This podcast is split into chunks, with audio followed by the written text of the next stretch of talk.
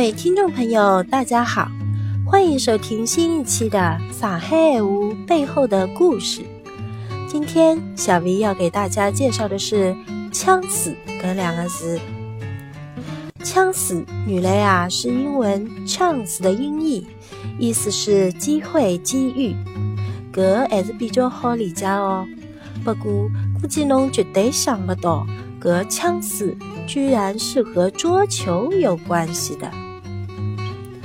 它早期啊是用于落台，也就是桌球或康乐球的术语。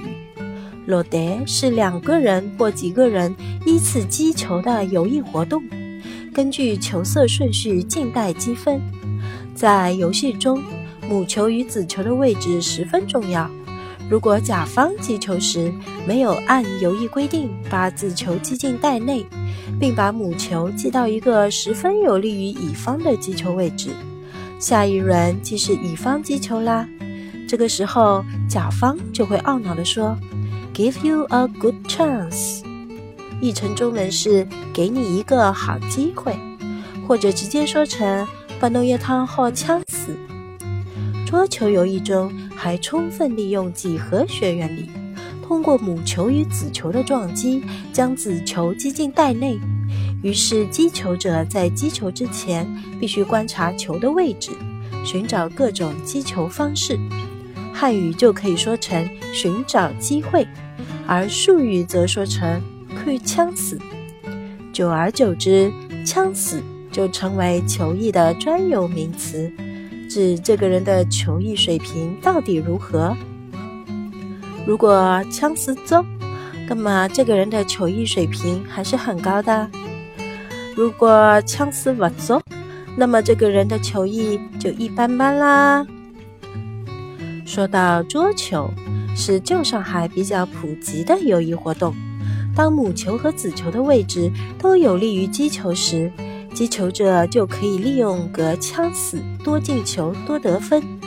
那么反过来，当母球和子球的位置不利于击球时，击球者可以采取不将子球击入袋内，而把母球击到一个不利于对方击球的位置上。